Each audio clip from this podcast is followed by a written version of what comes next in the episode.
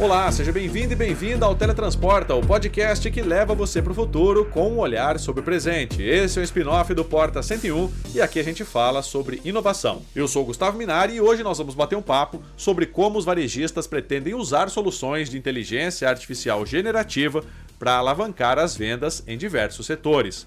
Uma pesquisa realizada pela Nvidia mostra que 98% dos empresários querem usar algum tipo de IA nos próximos 18 meses. Para explicar como essa transição deve acontecer, eu recebo hoje aqui no Teletransporta o Marcel Saraiva, que é gerente regional de vendas da NVIDIA Enterprise.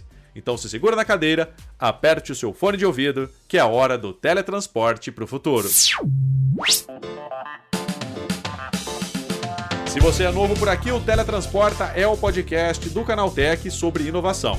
Aqui a gente fala sobre o futuro e sobre o desenvolvimento de ponta da indústria da tecnologia, só que com um olhar presente. São programas semanais, sempre às quartas-feiras, apresentados por mim, Gustavo Minari, com entrevistas com especialistas e muito mais. Você pode mandar pra gente o tema que gostaria de ouvir por aqui. É só enviar para podcast@canaltech.com.br. Então é isso. Vamos pro programa de hoje. Uma pesquisa realizada pela Nvidia revela que a inteligência artificial impulsiona receitas e reduz custos operacionais no setor varejista. Desde recomendações personalizadas de produtos até a criação de conteúdo de marketing, a IA generativa aprimora a experiência do cliente e otimiza operações. É sobre esse investimento em inovação e tecnologia que devemos presenciar no varejo nos próximos meses, que eu converso agora com Marcel Saraiva, gerente regional de vendas da NVIDIA Enterprise. É, Marcel, a inteligência artificial, ela já é uma realidade para os varejistas? Sim e não. né, eu, eu, a gente tem bastante informação pipocando aí, aparecendo e muita coisa acontecendo, mas eu acho que tem uma pequena diferença entre Sim, eu sei o que está acontecendo. Sim, isso é importante para mim. Sim, eu estou em produção, tirando vantagem colocando é, realmente para funcionar. Né? Então, eu acho que ainda tem muito chão pela frente para justamente transformar essas tecnologias, transformar essas ideias numa realidade operacional, ou seja, que esteja impactando o efeito logístico, melhorando o atendimento a cliente, melhorando receita, enfim, ainda tem uma distância aí para ser percorrida. Algumas empresas já estão um pouquinho mais avançadas, outras um pouco para trás, mas eu acho que, no geral, a perspectiva é muito boa. Tá? Eu acho que tem é, é, evoluído bastante. Obviamente que inteligência artificial não é algo novo, né? algumas coisas já estão rodando, já estão lá dentro, mas não é aquele negócio generalizado, né? que está por todas as áreas, por todos os setores, impactando todo o negócio. Não, ainda não é bom, tem bastante trabalho pela frente. E Marcelo, né, o que, que você acha que falta ainda para essa adoção em massa, né, por conta das empresas aí, quando se trata de inteligência artificial? É, tem, a, a gente percebe, obviamente, que o setor varejista ele é um setor bem sensitivo a qualquer transformação de processo que possa causar um impacto financeiro né, e, e, de alguma forma comer margem do varejista. Então, eles são sempre bem é, é, criteriosos na escolha né, de, de, de, inovação, de implementações de novas soluções, justamente porque trabalha num, nível operacional no limite, né? Ou seja, cada centavo, cada, cada parte conta aí, num, ainda mais num ambiente super competitivo. Então, eu acho que o que falta um pouco também é amadurecer as tecnologias para tornar um pouco mais fácil essa implementação, essa transição, ou até mesmo experimentação da tecnologia, né? Porque às vezes o pessoal se impressiona com a capacidade dessas inteligências artificiais, vamos falar assim, né? Mas ao mesmo tempo é complexo. E aí, puxa, quanto tempo eu vou gastar? Quanto dinheiro eu vou gastar para fazer isso? E qual o impacto no meu negócio se eu realmente fizer isso? Então, se a gente conseguir simplificar um pouquinho esse processo e dar essas respostas aos varejistas, provavelmente a curva de adoção vai ser mais rápida. Vai saber que fala, puxa, se eu implementar essa solução de A para me ajudar no meu processo logístico, no meu processo de reposição de mercadorias em loja, puxa, vou aumentar minha receita em 30%. O cara vai fazer. Agora, se eu chegar com uma proposta dessa ele falar, tá bom, mas quanto isso vai melhorar minha receita? E eu disser, não sei, ele vai falar, opa, não vou fazer. Então tem essa, então vencer algumas barreirinhas dessa de mostrar o resultado efetivo, conseguir comprovar esse resultado efetivo. Qualquer tecnologia, né, implementada aí nessa cadeia, para que aí a adoção seja um pouco mais acelerada. E Marcel, né, como é que a IA generativa ela pode ser usada no comércio atualmente? Né? A gente já tem soluções para isso, como é que funciona? É, esse é um ponto legal, porque a, a IA generativa, a gente brinca, né? NVIDIA tem um histórico bacana aqui na área de games, a gente passou outra fase, né? Então a gente pegou lá, conseguiu vencer um chefão lá, agora a gente foi para uma nova etapa aí da jornada da inteligência artificial. E a IA generativa, diferente da que vinha sendo praticado com o IA, é, ela impacta qualquer setor da indústria, qualquer setor, vamos pegar especificamente no varejo. Então, se antes eu olhava a inteligência artificial no varejo no setor de, puxa, vou fazer algo na minha área de é, a, lojas inteligentes, vou entender o que está o comportamento do consumidor, visão computacional, posso ter alguma coisa em recomendador online, que já é algo bem difundido. Você percebe que eram vários nichos. Hoje, com a IA generativa, você pode impactar qualquer área de dentro da empresa. E aí eu estou falando de RH, eu estou falando de marketing, estou falando de design de produto, continuo fazendo logística, vou melhorar a experiência do cliente. Então você acaba expandindo o Tor, né, essa tecnologia acaba tocando todas as áreas de dentro do varejo. E aí, isso é ótimo, mas também gera mais desconfiança, mais complexidade. Então, cabe a gente também buscar junto aos varejistas entender quais são os projetos que a gente chama né, da, das vitórias rápidas, os quick wins, o que a gente vai colocar aqui que rapidamente vai ser implementado e rapidamente vai trazer o um resultado para ele, para que ele possa caminhar nessa jornada expandindo a implementação e a adoção dessas tecnologias. Então, o, o impacto é muito grande por conta dessa expansão, né? Se sair de nichos e tocar todas as áreas da cadeia de valor do, do varejo, desde a concepção de um produto até a entrega dele para o cliente final. E Marcelo, né, você acha que é, a gente já poderia é, dizer que a inteligência artificial generativa ela pode ser usada, por exemplo, para descrever produtos né, de uma forma mais assertiva do que um ser humano faria e também para fazer recomendações personalizadas, ou seja, para aquele cliente que é, ele, a, o produto vai ser focado para ele? É, isso vai, vai com certeza ser algo inevitável, né? Porque antes para você fazer esse tipo de, de trabalho, você precisava desenvolver um algoritmo específico para aquela tarefa específica. Isso tomava tempo, tomava é, recurso, precisava ter gente com bastante conhecimento. E agora, com esses modelos de IA generativa, essa etapa ficou muito simplificada. O desafio é você fazer, obviamente, essa, essa, esses modelos de linguagem entenderem sobre o seu produto. Imagina você coloca um modelo genérico né, dentro da sua operação e o cliente faz uma pergunta e eles não sabe a resposta do próprio produto. Quem já usou esses né, atendentes aí, os chat GPTs da vida, muitas vezes ele responde que não sabe sobre aquela pergunta que você fez. Por quê? Porque ele não foi treinado com aquela informação. Então as empresas vão ter que pegar a informação dela, retreinar, fazer um, uma, uma, sintonia fina, que a gente chama desses modelos, para que ele crie um modelo personalizado, que saiba tudo sobre o produto dele. A vantagem é que esse processo ficou muito rápido com IA generativo esses modelos de linguagem rapidamente, aí, dependendo da quantidade de informação, talvez em algumas semanas você já tenha isso pronto, funcionando, com nível de acerto próximo ao 100%. E aí você vai estar preparado para levar isso para o cliente. Ele vai poder fazer perguntas e dar aí respostas exatas, sem correr nenhum risco, sem não falar, por exemplo, o produto da concorrência. A gente já viu um case aí recente que a pessoa começou a navegar com esse assistente virtual e era uma marca aí de shampoo e o negócio foi aprofundando e a moça que conversava com a máquina era muito boa nas perguntas. Chegou uma hora que a máquina recomendou o produto da concorrência. Isso jamais pode acontecer, né? Então você tem que ter aí, a gente chama de guard-rails, né? Ou seja, controlar essa informação desses modelos para que você passe, passe a informação certa e a informação que você quer. Você não quer passar a informação do seu concorrente no seu site, no seu aplicativo. Então tem que tomar muito cuidado, mas vai ser mais rápido a implementado. E na recomendação, vai acontecer a mesma coisa porque é, hoje os recomendadores eles estão sempre voltados a você faz uma pesquisa de alguma coisa, vamos pegar e-commerce, né? Ele te recomenda algum produto baseado numa, numa série histórica, baseado em correlação de, puxa, olha, quem comprou esse produto também comprou aquele. Ele faz essa análise um pouco rápida e te dá essa informação, mas é uma informação genérica. Agora vai ser possível fazer cada, mais, cada vez mais recomendação personalizada. E aí você vai ter esses modelos trabalhando uma maior quantidade de dados para poder dar uma resposta em tempo real, né? Porque não adianta eu fazer uma recomendação 10 minutos depois que eu cliquei lá na, na né, no meu carrinho e finalizei a compra. Não, a recomendação tem que ser imediata. Então, para fazer isso rápido, com precisão, Bastante pergunta NVIDIA, vai ter que ter bastante poder computacional e bastante dados para serem trabalhados, porque sem esses dados históricos, sem os dados do produto, sem ensinar esses modelos, não vai dar certo. Né? Então tem algumas etapas aí para cumprir, mas sim é possível, a gente acho que vai, vai acelerar bastante a adoção.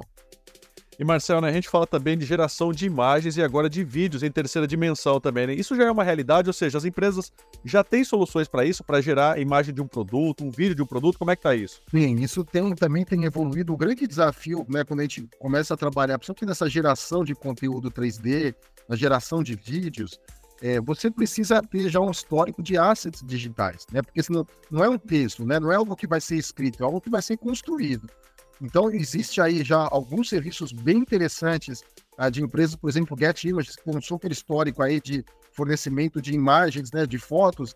O site dele você já consegue fazer criação com IA generativa de qualquer ambiente. Né? Você pede para ele construir uma sala com um sofá, ele constrói.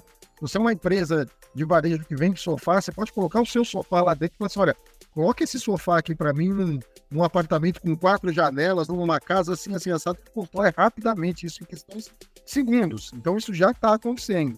A evolução, que aí é algo, de novo, você depende um pouco desse asset digital, mas já tem caso real, a tecnologia já tem, já está pronta para fazer isso. A gente fez um caso com a WPP, que é uma agência de publicidade aí global, ela fez um anúncio do carro da BYD, BYD todo mundo agora aqui no Brasil conhece, né, de carros elétricos que está chegando aqui.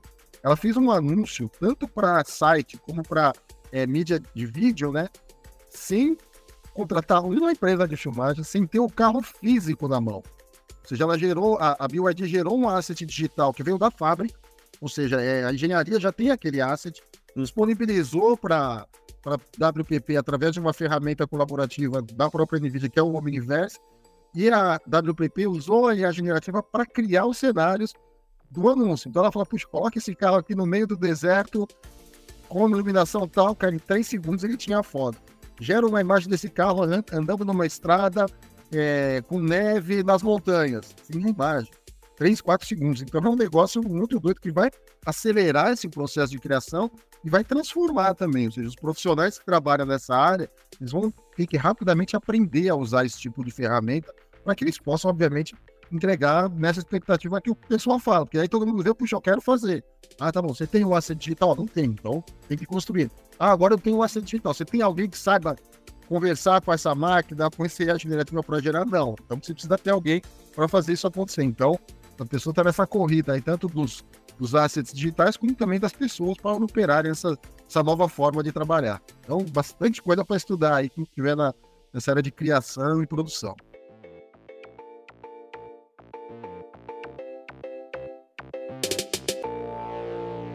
Chegou a hora do quadro relâmpago quadro Relâmpago é o momento em que nós trazemos uma curiosidade rápida sobre o tema que está sendo tratado e testamos os conhecimentos de você ouvinte. E a pergunta de hoje é: quando surgiu o primeiro chatbot? Bom, desenvolvido na década de 1960, o primeiro chatbot foi o programa Elisa. A ferramenta funcionava por correspondência e substituição de padrões para simular conversas. O que antes era para ser apenas uma caricatura da conversa humana, tornou-se um local em que os usuários confiavam seus pensamentos mais profundos. Esse primeiro modelo foi o responsável por novos chatbots com interações ainda mais humanizadas.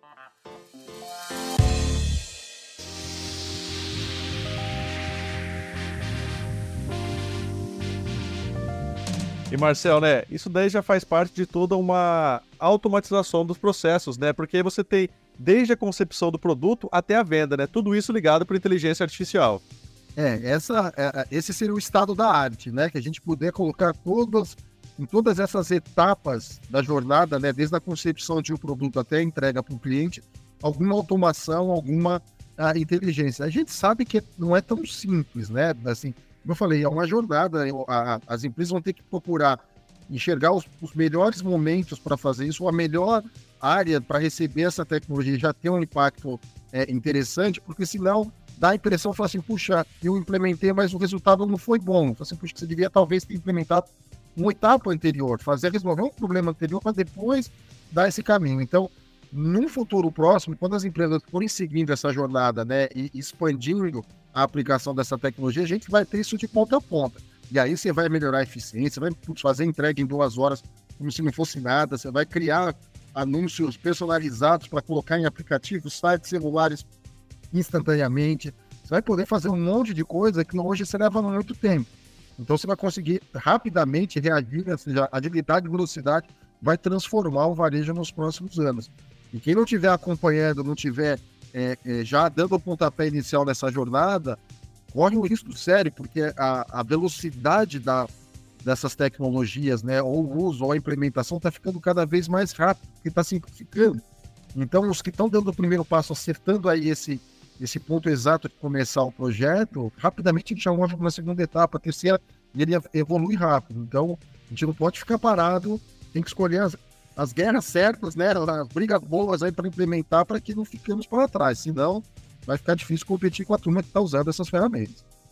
E Marcel, né, você acha que isso, num futuro próximo, deve melhorar a eficiência das empresas, diminuindo custos operacionais, ou seja, a pessoa, né, o empresário, ele vai investir agora nessa tecnologia, em poder computacional, contratando empresas para fazer o trabalho para ele, mas vai chegar um certo ponto em que ele vai começar a ter o retorno de todo esse investimento em inteligência artificial? É, essa parte é muito importante, né? Sempre antes de fazer qualquer projeto de inteligência artificial, é importante saber o impacto no negócio, ou seja, qual o propósito dessa tecnologia dentro do meu negócio. Ele vai melhorar o meu processo logístico em 30%. Se eu melhoro o meu processo logístico em 30%, é, eu entrego mais produtos, eu gero mais receita, quanto que é essa receita a mais que eu estou gerando? Ah, 10 milhões. Puxa, o projeto de A para fazer isso custa 1. Pô, vamos fazer. Eu vou gastar 1, vai gerar 10, pago 1, sobra 9 na minha mão. Aí eu não sei qual é o impacto. Opa, isso pode ser perigoso.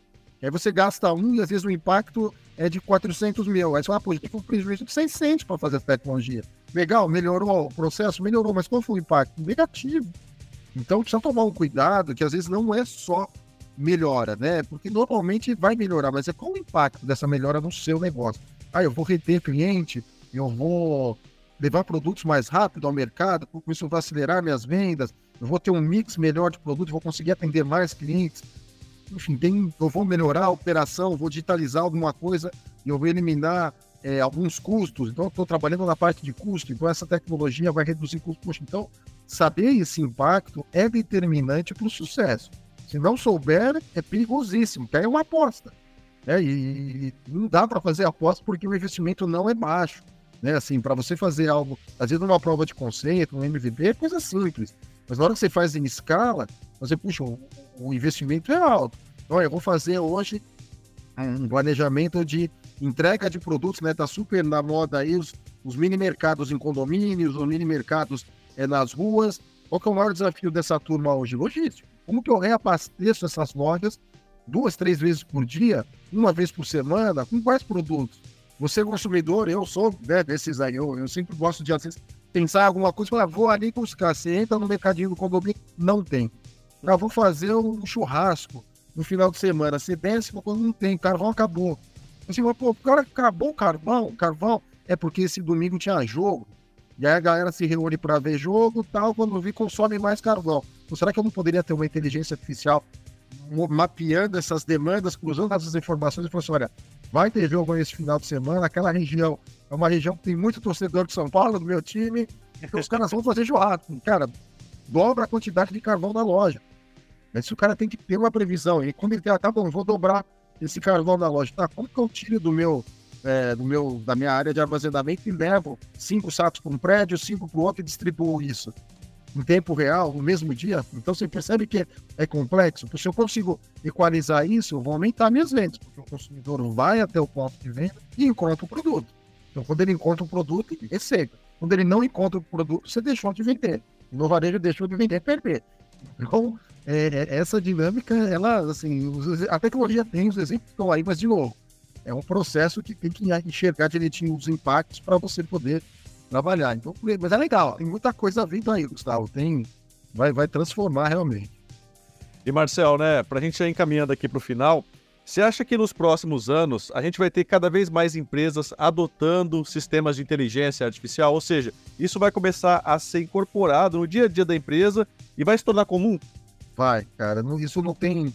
É, assim como toda tecnologia, né? Às vezes a gente tenta lutar contra, né? Mas no final a gente sabe que não, não é por aí. Então, quando você começa aí a pegar o, é, dados históricos, né? Puxa, vou usar computador para trabalhar. Não, não vai precisar disso. Aí falou assim, puxa, vou fazer é, é, é reunião, reuniões remotas. Não, não vai precisar disso. Aí vem a pandemia. É, hoje a gente está gravando esse podcast aqui remoto. Se fosse há quatro anos atrás, provavelmente a gente ia buscar uma agenda, eu ia te, te encontrar no estúdio, aí eu ia estar em São Paulo, aí ia começar aquele negócio. Tudo que você ia fazer ia demorar. Puxa, hoje, né? Conecta aqui dois, três e-mails, eu acho hoje, passo na agenda, estão aqui gravando. Quanto tempo a gente ganhou? Quanto se produziu de conteúdo usando a tecnologia?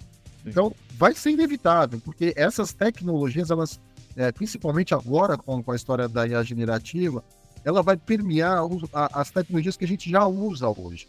Então, quem usa um editor de texto, um, software de fazer planilha, ele vai ter um assistente virtual. Esse assistente virtual é a inteligência artificial.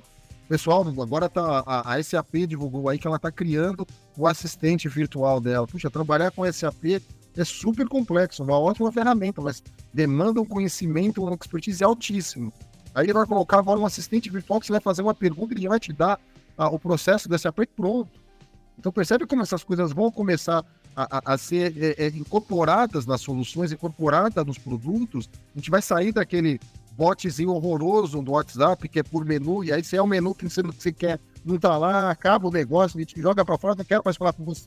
Imagina se tem alguma coisa que você consiga realmente ter uma. Sabendo que a máquina tá, não precisa enganar o, o, consumidor, ele, ele, ele, você pode estar ciente que é uma máquina, mas se a máquina tiver as respostas e conseguir guiar ele no, no problema que ele tem em resolver, ele vai querer usar mais. E aí você vai criando, né? Você vai é, essa tecnologia ela vai entrando nas nossas vidas. A gente não vive mais sem internet, a gente não vive mais sem celular. Daqui um tempo não tão distante, não vai viver sem inteligência artificial. Eu duvido que alguém aqui em São Paulo saia de carro e não consulta o Waze para saber o melhor caminho. Tem uma inteligência artificial ali. Então, sabe, são coisas que vão entrar na nossa vida. Ar-condicionado, depois você ter um carro com ar-condicionado ou, um escritório com ar-condicionado, você nunca mais quer, não quer ter. Né? Então, vai trazer alguns benefícios, alguns confortos para a gente que vai ser inevitável. Obviamente que tem toda uma, uma preocupação de fazer da forma correta, a proteção de dados, tudo isso tem que ser respeitado, tudo isso tem que ser legislado para que a gente possa fazer isso com segurança. Mas que vai ser inevitável, assim, é, eu estou no mercado de tecnologia há 25 anos, é, é, é, tem ondas né, de, de adoção de tecnologia, agora está ficando uma tsunami de adoção de tecnologia. Vai ser um negócio bem, bem interessante, bem divertido. Marcel, é isso. Obrigado pela tua participação e um ótimo dia para você aí. Obrigadão, Gustavo. Bora. Um abração.